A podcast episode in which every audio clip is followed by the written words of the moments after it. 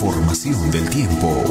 Muy buenos días, ¿cómo están? En el transcurso del día de hoy, 7 de febrero, se pronostica tiempo mayormente nublado en la mañana, hacia la tarde presencia de solar con nubes parciales 60-90% de nubes hacia la tarde y la temperatura del aire van a estar entre los 10 a 15 grados Celsius sensación de frío en la mañana, en la tarde temperaturas no tan cálidas hacia ahora la noche, precipitaciones que van a continuar durante eh, esta noche y también en los próximos días. Tener mucha precaución, ya los ríos están a sus niveles máximos, todos los ríos de la Pitona de alcanzar sus niveles máximos, están a pocos centímetros de sus niveles críticos de desborde y las precipitaciones también el día de hoy y en los próximos días van a continuar durante la presente semana a una probabilidad de 90% hasta el día 11 de febrero.